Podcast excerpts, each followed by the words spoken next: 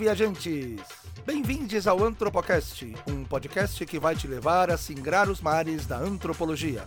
Eu sou Fred Lúcio e vou te levar por esta maravilhosa viagem pela ciência do ser humano. Em nosso percurso, vamos parar em pequenas ilhas do conhecimento, sempre ancorados por uma pergunta que orientará a nossa exploração. Prontos para embarcar comigo? Então vamos nessa, pessoal!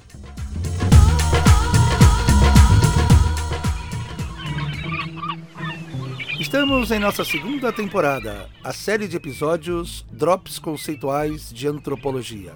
Pequenas gotas de conceitos antropológicos. Neste episódio, nossa pergunta âncora é: o que é identidade?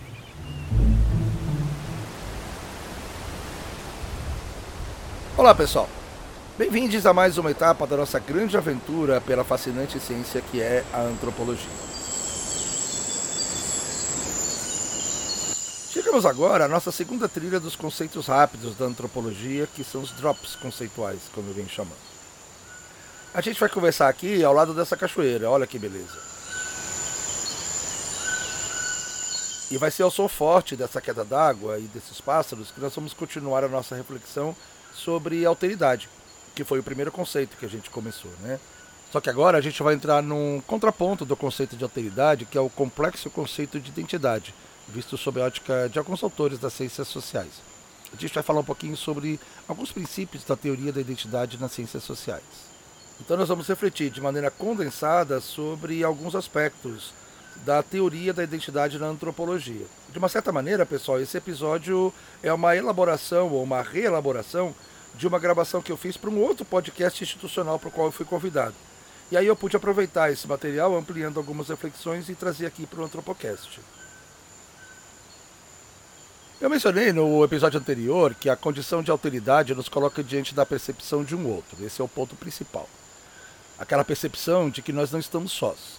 E isso acontece justamente a partir da percepção de um eu, a partir do ponto de vista de um eu. É aquele movimento dialético ao qual eu me referi. É por isso que refletir sobre a alteridade nos traz necessariamente uma reflexão sobre a questão da identidade. Por isso, evidentemente, eu coloquei um episódio após o outro. Aqui, pessoal, mais uma vez eu convido aqueles que não estão muito familiarizados com alguns temas e conceitos da filosofia a procurar saber um pouquinho mais sobre dialética, que é um tema bastante importante sempre quando se fala sobre qualquer assunto em ciências sociais, especialmente quando a gente está falando, quando a gente está refletindo sobre categorias que estão em oposição, como por exemplo claro e escuro, amor e ódio, vida e morte e assim por diante. Nesse nosso caso específico aqui, nesse momento agora, né, e como a gente também trabalhou no, bastante no episódio anterior, pensar a nossa própria identidade, não importa sobre qual recorte nós estivermos pensando, é pensar a nossa relação com o outro, é pensar que existe um eu se relacionando com o outro, é pensar a diversidade, é pensar que não estamos sós. Todos nós vivenciamos a experiência da diferença. E eu estou falando aqui daquela diferença pensada a partir do meu próprio olhar, do meu lugar, da minha perspectiva ou seja, aqueles que são diferentes de nós mesmos. Quando nós somos pequenos, por exemplo, nós vivenciamos nossa família e percebemos que ela não é exatamente igual às outras com as quais nós convivemos. Eu posso pensar isso a partir da minha percepção como indivíduo ou até mesmo como grupo, como grupo social. E é exatamente esta percepção da diferença que nos vai dando cada vez mais a percepção de que nós somos. Isso acontece em vários contextos e também de acordo com vários recortes. E é exatamente sobre isso que vai tratar esse episódio. Vamos lá então.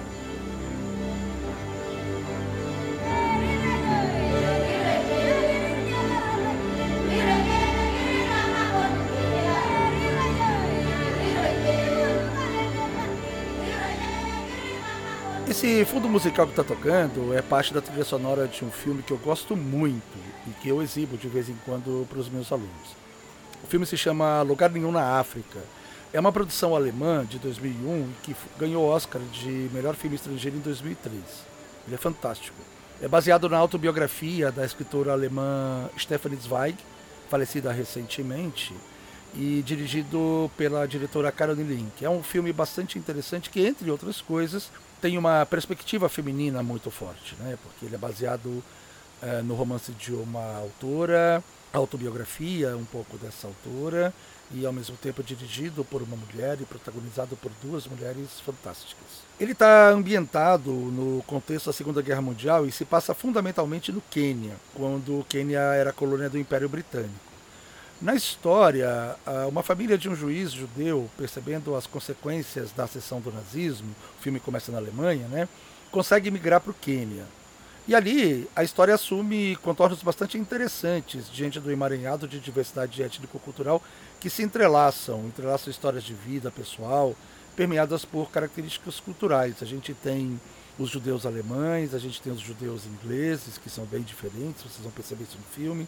A gente tem o Império Britânico, a gente tem os eh, povos nativos africanos, que na verdade são dois, é importante dizer isso para as pessoas não pensarem naquele senso comum né, de que todos os africanos são iguais, enfim. Então são unidades culturais eh, bastante distintas, convivendo num complexo jogo de relações de autoridade e construções identitárias. É um filme maravilhoso para se pensar em inúmeros aspectos envolvidos na questão da autoridade e da identidade. Eu vou tematizar aqui vários desses assuntos, mas como eu não quero dar spoiler do filme, aliás, eu só comecei esse episódio fazendo referência a ele porque eu recomendo muito que vocês assistam.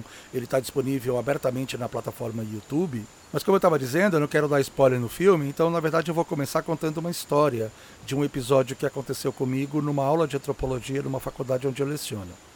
É uma história bastante interessante que vai orientar um pouquinho a nossa reflexão aqui sobre as construções identitárias. Uma vez, há muito tempo, gente, eu estava dando uma aula sobre a problemática da identidade a partir do olhar das ciências sociais, e aí um aluno me contou a seguinte história. Professor, eu nasci aqui em São Paulo e sou de família chinesa. Na minha casa só se fala mandarim. Eu fui criado desde novinho nas tradições da região da China, de onde vieram os meus pais. Por isso, mesmo tendo nascido aqui em São Paulo, eu sempre me senti, me vi como chinês. Sempre quando me perguntam sobre a minha identidade cultural, eu dizia que era chinês. Eu nunca problematizei isso, até quando fui morar em Xangai, que é uma das maiores e mais conhecidas cidades da China. Fui fazer intercâmbio lá.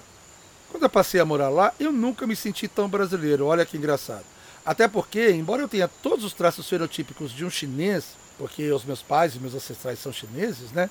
Eu também falo fluentemente mandarim, tenho os hábitos chineses que aprendi com os meus pais. Apesar de todas essas características, eu era visto pelos chineses como brasileiro. Olha que interessante. E eu mesmo me senti muito diferente das pessoas que viviam naquele ambiente. Eu cheguei a sentir muita saudade da comida brasileira, do carnaval, do futebol, da feijoada e das muquecas que eu adoro, das coisas que eu vivia aqui e que eu sentia falta. Eu resolvi começar essa breve reflexão sobre identidade com essa história para acentuar a necessidade de uma desconstrução importante sobre essa ideia, que é o ponto que eu quero enfatizar aqui. Olha, gente, é um desafio enorme falar sobre um tema tão complexo em apenas alguns minutos, mas eu vou tentar. Claro que, diante desse desafio, do pouco tempo, foi necessário fazer um recorte, até para a gente manter um foco relativamente importante. Falar sobre identidade pode ser muito vago, afinal, a gente está num terreno que vai desde identidades religiosas, identidades nacionais, até identidade de gênero, de raça, de classe social, por exemplo. E por que não falar também de identidades individuais, identidades subjetivas? Esse é um tema que puxa muitos fios e abre muitas portas. Então, pessoal, eu tentei focar nas ciências sociais, que é a minha praia, e dentro das ciências sociais, em alguns autores que eu considero fundamentais para isso. Eu vou começar citando dois em particular. De um lado, o antropólogo norueguês e que se radicou e faleceu nos Estados Unidos, Frederick Barth. E do outro lado, o filósofo anglo-ganês e professor da Universidade de Nova York e de Princeton, o Kwame Appiah. Claro que, se tratando desse tema, né, pessoal, há muitos nomes que também são referências indiscutíveis, como o sociólogo britânico jamaicano Stuart Hall e outro sociólogo também bastante mais conhecido, que é o Zygmunt Bauman, além do historiador estadunidense Benedict Anderson, só para citar três. Eu optei por começar com o Frederick Barth porque eu o considero o grande revolucionário nas teorias da identidade e nas ciências sociais. E as ideias dele são até hoje a base para a construção do pensamento contemporâneo sobre identidade, sobre o tema. Né? Vocês vão ver que elas são bastante atuais. O Frederick Barth vai influenciar autores como, por exemplo, Stuart Hall e o próprio Zygmunt Bauman. A pesquisa conduzida por ele em Nova York, lá nos anos 60, resultou num, numa obra, num trabalho, que vai inaugurar uma perspectiva totalmente nova e profunda para pensar identidades culturais. E sem os resultados dessa pesquisa, não teria sido possível pensar a realidade trazida pela globalização e pela difusão dos meios de comunicação de massa, por exemplo. E como muita gente sabe, esse é um dos pontos fortes do Bauman e do Stuart Hall. Eu estou falando aqui, pessoal, de um livro chamado Os Grupos Étnicos e Suas Fronteiras, que foi publicado lá em 1967. Infelizmente, fora a introdução que condensa alguns conceitos fundamentais para se pensar a identidade contemporânea, até hoje esse livro não foi traduzido para o português. O outro ponto que eu quero enfatizar aqui, como eu disse lá atrás, é o pensamento do Kwame Appiah. O pensamento do Appiah tem desdobramentos importantíssimos, até por suas contribuições a partir de um olhar da África sobre a problemática das identidades que é, como eu disse, central nas teorias das ciências sociais, na filosofia e até mesmo na psicologia contemporânea. Aliás, o API é um dos grandes nomes para se pensar o movimento decolonial, que é bem forte hoje no pensamento contemporâneo. Vamos lá então, gente. O senso comum geralmente trata as identidades como uma coisa dada, como algo consolidado, e que remete até a uma essência imutável e reduzida a certos traços ou certas características culturais. Por exemplo, o que é ser brasileiro, o que é ser católico, o que é ser nordestino e por aí vai. Tudo isso se resumiria a um inventário de traços culturais específicos e essenciais. Dificilmente, até você que está ouvindo essa reflexão vai escapar dessa armadilha do essencialismo. E além de tudo, essa perspectiva iguala e reduz a identidade a traços culturais. Olha, gente, pode até parecer simples, mas o grande problema de pensar assim é que se nós formos reduzir a identidade a traços culturais essencialistas, se, por exemplo, as pessoas não têm mais esses traços, ou se esses traços estão em constante mudança, aliás, é importante enfatizar que mudança é uma característica necessária dos processos culturais, não existe processo cultural estático, né? a gente vai chegar então à conclusão que esses traços, se os traços supostamente originários não existem mais, portanto houve uma perda de identidade. Ora, isso é um equívoco total, é um equívoco muito grande. O que houve foi sim uma mudança cultural, mas mudança cultural não significa perda de identidade. Esse é o problema maior que o senso comum não percebe. Agora eu quero chamar a atenção para vocês observarem que esse raciocínio que eu estou descrevendo aqui, completamente equivocado, é bastante comum quando, por exemplo, um não indígena pensa as identidades dos povos indígenas. Por exemplo, quando uma pessoa pensa que ah, aquele indivíduo que, diz, que se diz indígena, mas ele mora na cidade, frequenta a universidade e dirige um carro ou pilota avião, ele não é exatamente indígena. Esse raciocínio parte do pressuposto, então, como se a identidade do ser indígena estivesse essencialmente vinculada a certas características que não existem mais. E a gente sabe que não é assim. Aliás, eu só queria acentuar que esse é um raciocínio extremamente perigoso, primeiro porque são pessoas externas a que determinam o que o outro é ou deixa de ser.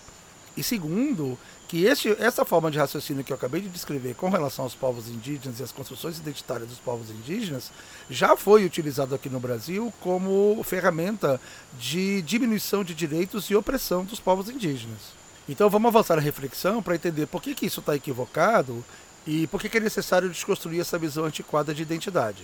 Um outro exemplo que eu costumo dar é o seguinte: se nós compararmos os traços culturais da sociedade brasileira de 100 anos atrás com os nossos atuais, nós vamos constatar que nem a língua, nem o comportamento, nem os valores, nem a religião, a comida, as roupas, qualquer traço que nós quisermos inventariar aí, praticamente nada é igual. Então nós estamos diante de duas sociedades com traços culturais completamente diferentes, né?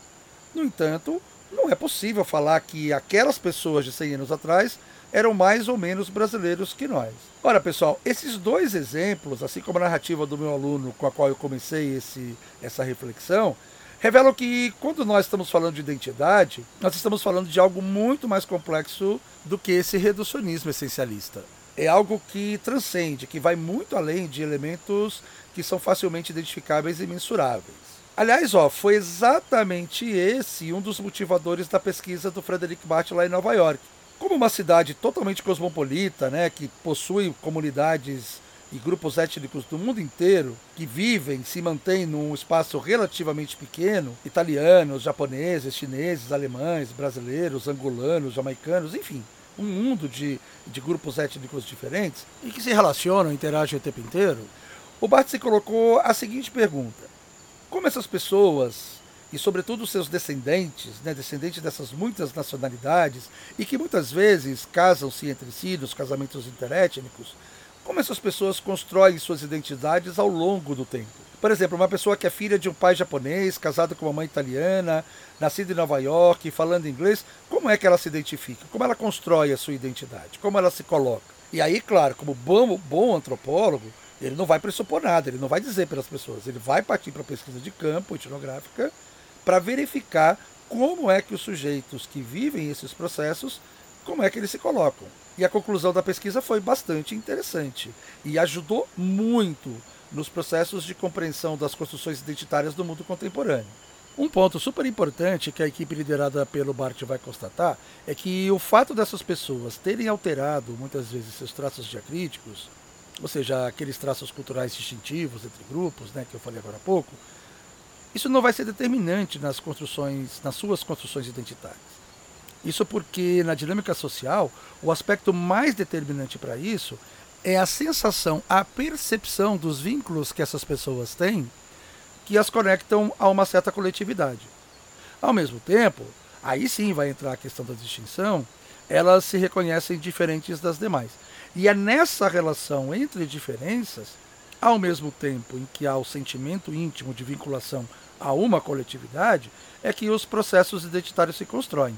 Então, pessoal, fica aí constatado que o ponto de partida trazido pelas conclusões das pesquisas coordenadas pelo Frederick Bate a respeito né, da identidade tem como foco justamente a sua antítese, que é a alteridade.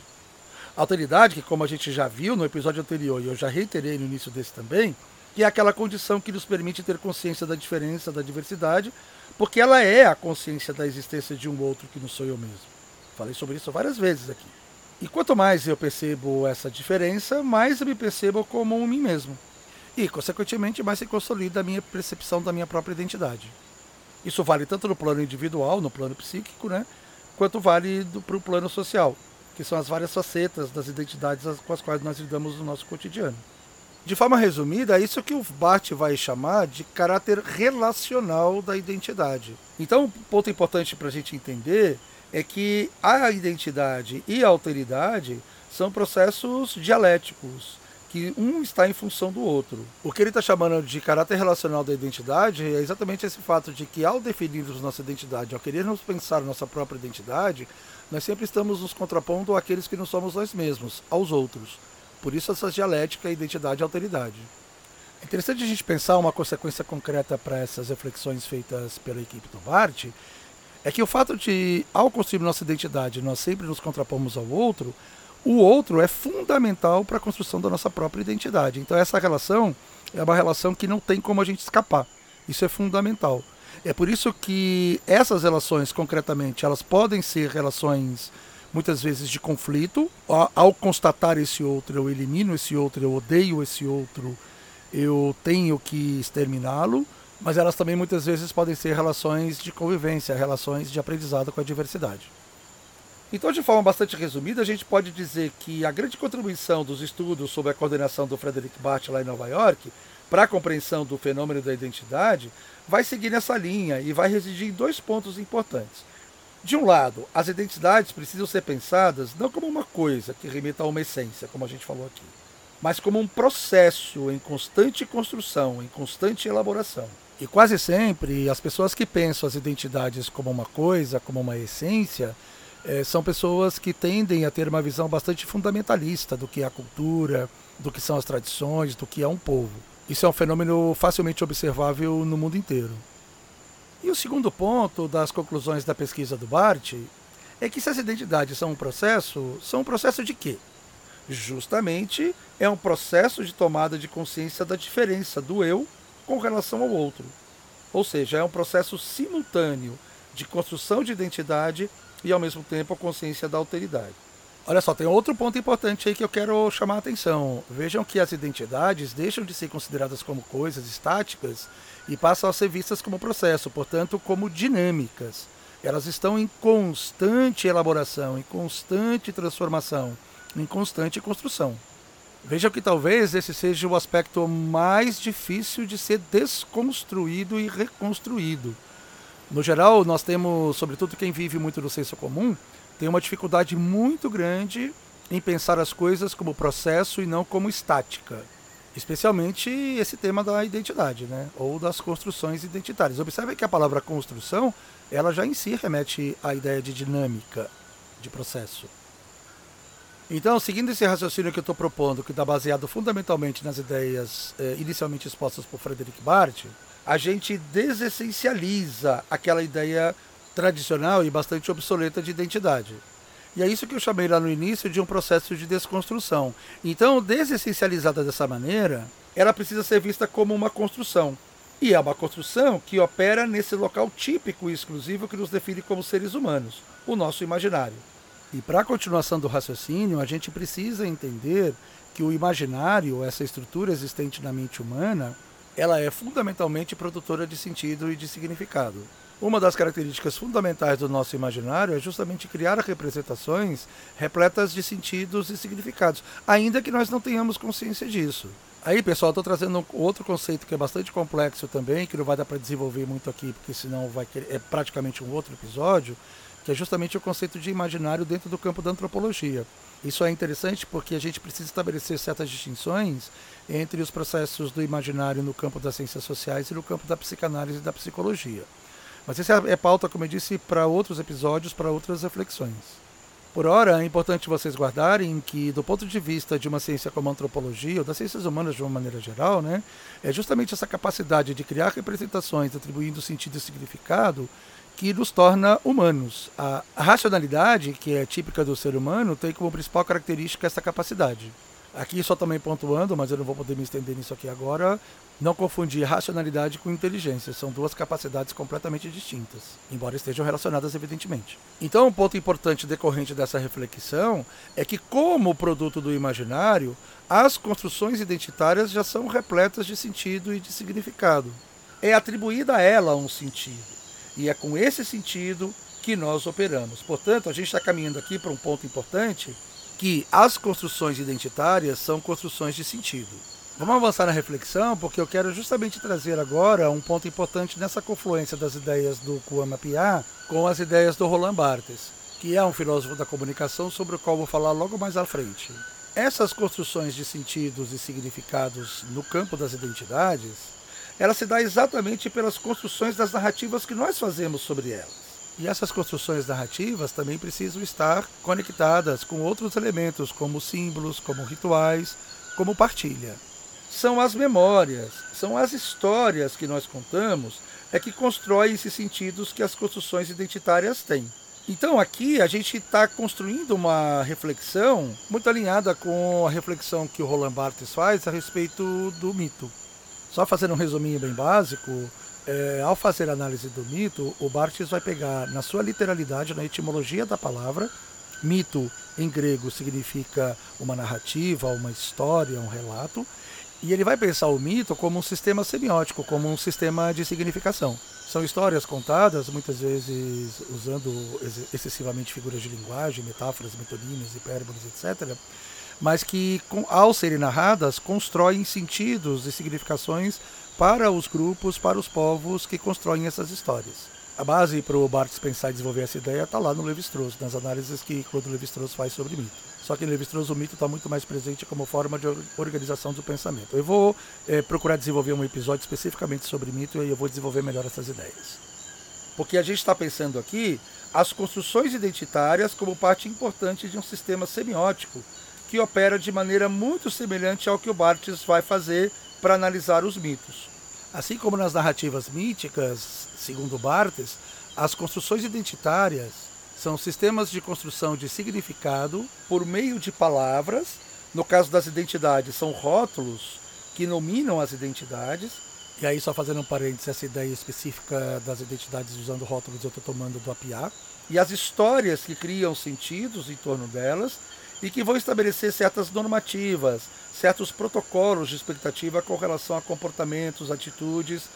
E também, ele não fala exatamente isso, na verdade essa é uma ideia que eu tomei do Benedict Anderson, mas que eu acho que está em adequação e combina perfeitamente com o pensamento do Roland Barthes e também com o pensamento do Apiá, um sistema de símbolos, de objetos e de rituais que são compartilhados pelas pessoas e que compõem todo o arsenal, junto com as narrativas, as memórias, as histórias, de construções identitárias que, embora possam ter um caráter social, elas vão operar fundamentalmente nos sujeitos, nos indivíduos, o que faz com que as pessoas possam ter compreensões e atitudes muito diferentes sobre as mesmas construções identitárias. Olha pessoal, eu quero deixar bem claro que essa análise que eu estou fazendo das identidades a partir da leitura do APA e do Roland Barthes é uma leitura minha, sobretudo utilizando a lógica que o Barthes emprega para análise dos mitos, para pensar também as identidades, como construções míticas, como construções de sentido e significado. Outro ponto importante também, pessoal, é tomar cuidado, com, sobretudo com o senso comum, de fazer uma leitura equivocada do que seja mito, tá? Mito para o Roland Barthes, para a teoria da comunicação, não tem absolutamente nada a ver com o senso comum, com o que o senso comum chama de mito. Se nós compreendemos bem essa lógica trazida pela análise do APA e que eu somei aí um pouco do Roland Barthes, e aqui está sendo colocado de maneira bastante simplista pelo desafio do tempo que eu tive, fica menos difícil a gente entender, por exemplo, por que o negro estadunidense votou no candidato confessadamente racista como Donald Trump. E vamos lembrar que isso foi um tema bastante discutido nas eleições nos Estados Unidos de 2017. Ou porque muitas mulheres assumem posição machista, ou muitos, muitos gays ou pessoas LGBTQIA assumem posições é, apoiando candidatos homofóbicos e por aí vai. Então, pessoal, para finalizar nessa linha de argumento das construções identitárias como parte de um sistema semiótico, quer dizer, um sistema de construção de sentidos, eu gostaria de trazer um outro e último autor, sobre o qual eu já mencionei, mas ainda não desenvolvi melhor a ideia, mas é super importante para a compreensão desse argumento. É o historiador estadunidense, mas de nascimento chinês. Olha que curioso, né? Para nossa reflexão. Ele é estadunidense, mas nasceu na China. Que é um cara chamado Benedict Anderson. Ele tem um livro muito interessante sobre essas questões e que é uma referência importantíssima sobre essa reflexão. E esse livro se chama Comunidades Imaginadas. Bom, é importante entender que a análise feita pelo Benedict Anderson é sobre as ideias de nação e de culturas nacionais. Mas eu vou tomar liberdade aqui para estender a visão dele sobre as construções identitárias de uma maneira geral. Vocês vão entender por quê. Para ele, as culturas nacionais são produzidas por certos símbolos, por representações. E uma cultura nacional, na verdade, é um discurso, ou seja, é um modo de construir sentidos que influencia e organiza tanto as ações quanto a concepção que as pessoas têm de si mesmas ao produzir esses sentidos, com os quais frequentemente as pessoas se identificam, elas vão construir suas identidades. Ora, se a gente entender essa ideia do Benedict Anderson para outras formas de construções identitárias, a gente vai entender que essas construções identitárias também formam verdadeiros grupos, verdadeiras comunidades. Vejam, a gente geralmente fala comunidade LGBT, comunidade negra, comunidade judaica, comunidade católica e assim por diante. Então, pessoal, para concluir, é claro que a gente poderia falar muita coisa. Cada, cada item que eu abordei aqui tem desdobramentos bastante importantes, cada autor que eu citei, o diálogo entre eles, enfim, mas é uma reflexão bem rápida. Então, para concluir, é importante a gente consolidar aquela ideia de que identidade não, não, não remete a uma coisa, mas sim a um processo de distinção de um eu com relação ao outro, e que para isso elementos significativos, elementos simbólicos são evocados, Inclusive a gente pode colocar aí os próprios traços culturais que se não são a identidade, não se igualam à identidade, mas são muitas vezes fundamentais para estabelecer essas distinções entre o eu e o outro. Então isso é bem importante a gente entender. É, identidade não é cultura, cultura não é identidade, porém as duas estão absolutamente relacionadas nas construções dos grupos identitários, quaisquer que sejam eles. E especialmente se nós estivermos falando de identidades étnicas e identidades culturais.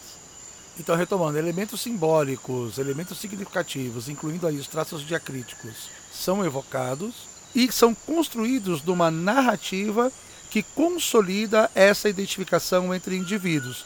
Muito embora cada indivíduo tenha percepções diferentes sobre esse processo, mas eles se reconhecem é, identificados, eles se reconhecem conectados a partir dos símbolos, do, das representações, dos rituais, dos traços culturais e, sobretudo, das narrativas que são feitas a partir dessas construções identitárias.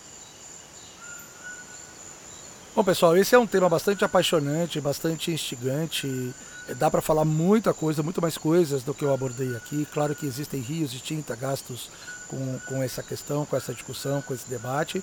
Eu recomendo fortemente os textos do APIA, os textos do Stuart Hall, uh, do Bauman e, claro, a leitura do Frederic Bart, mas tem um texto que eu gostaria de indicar para vocês, ele vai estar referência completa no descritivo do podcast e também na, na página pessoal do podcast, e a indicação veio justamente pelo caráter introdutório que esse texto tem, justamente para aquelas pessoas que não são das ciências sociais, que é o, o público-alvo principal aqui do podcast, que é um capítulo do livro A Noção de Cultura nas Ciências Sociais, do Denis Kush, um capítulo que está intitulado Cultura e Identidade. Eu gosto muito desse título, inclusive, porque já no título ele anuncia a diferença que existe entre cultura e identidade. Não são sinônimos e não são a mesma coisa. Então são referências que eu acho bacana vocês terem. Eu vou deixar todas as referências que eu usei aqui, o livro do Benedict Anderson, do Roland Barthes, do Apiá, enfim, do Frederic Bart, etc. Eu vou deixar no descritivo do podcast para vocês poderem aprofundar e, e, e, ler e fazerem suas próprias é, reflexões. Tá bom? Bom, vamos curtir um pouco mais dessa cachoeira, desse cenário maravilhoso e a gente já já volta para o barco para continuar nossa viagem. Vamos nos preparar para o nosso próximo destino? Este foi o Antropocast, um podcast que é uma viagem pela antropologia. Eu sou Fred Lúcio, filósofo, antropólogo e professor universitário. Se você curtiu, siga-nos no Facebook e Instagram, Antropocast. E siga-nos também na sua plataforma de podcast e ajude-nos a divulgar em suas redes. Muito obrigado, pessoal, e até a próxima parada.